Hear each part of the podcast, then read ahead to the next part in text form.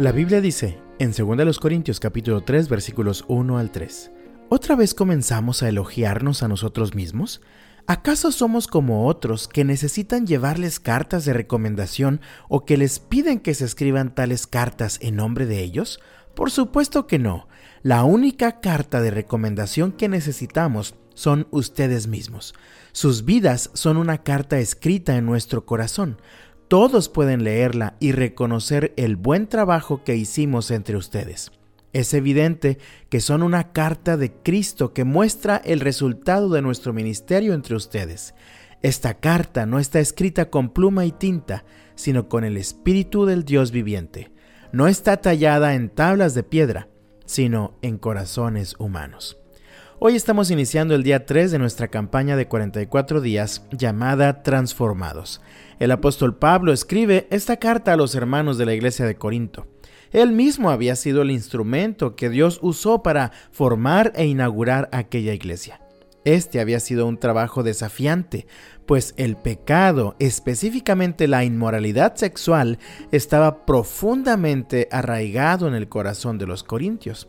Así que cada vez que un habitante de la ciudad de Corinto conocía a Dios, comenzaba entonces un desafiante proceso de transformación espiritual. Ellos debían abandonar su manera pecaminosa de vivir, su antigua religión inmoral y tantas cosas para dedicarse a vivir para la gloria de Dios. En otras palabras, ahora debían vivir de acuerdo a la imagen de Dios, es decir, Ahora en lugar de fornicación debía caracterizarles la pureza y la santidad de Dios. En lugar de la mentira debía caracterizarles la verdad de Dios. En lugar del egoísmo debía caracterizarles la generosidad de Dios, entre muchas otras cosas. Pero había un problema en aquel momento. La iglesia de Corinto estaba siendo amenazada por falsos maestros que se hacían llamar a sí mismos superapóstoles. Ellos despreciaban al apóstol Pablo e influenciaban a la iglesia para que también despreciaran a Pablo, quien por cierto había invertido parte de su vida en ellos para que fueran alcanzados por Dios. Aquellos superapóstoles llegaban presumiendo cartas de recomendación que supuestamente los acreditaban como verdaderos hombres de Dios y maestros de verdad.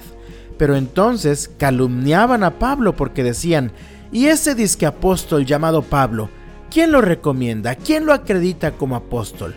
¿Cuáles son sus cartas de recomendación? La iglesia de Corinto había comenzado a escuchar las voces de los falsos maestros y habían comenzado también a menospreciar a Pablo. En parte por esta razón, él tiene que escribirles esta carta.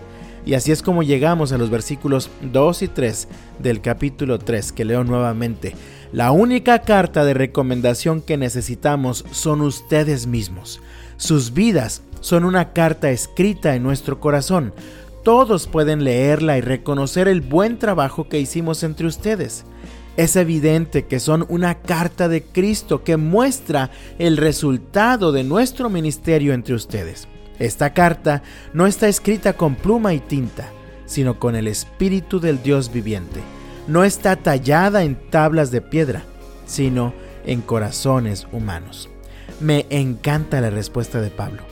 En otras palabras, él les dice, queridos corintios, ¿qué otra carta necesitan además de ustedes mismos?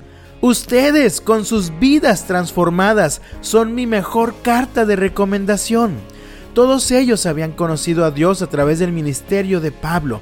Sus vidas habían comenzado a ser transformadas. Pablo les dice que al igual que una carta, podían ser leídos por todos, y al ver cómo estaban siendo transformados, reconocerían el buen trabajo que Pablo había hecho, pero sobre todo, reconocerían el poder transformador de Dios y de su palabra en los corazones humanos.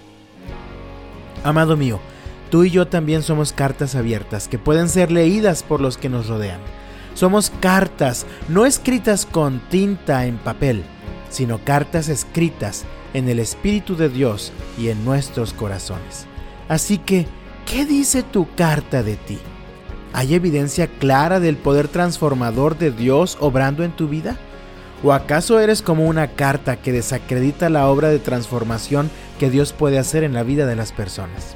Yo te invito en el nombre del Señor, vivamos vidas transformadas, vidas libres de pecado, y seamos así cartas abiertas que dan claro testimonio del poder transformador de Jesucristo.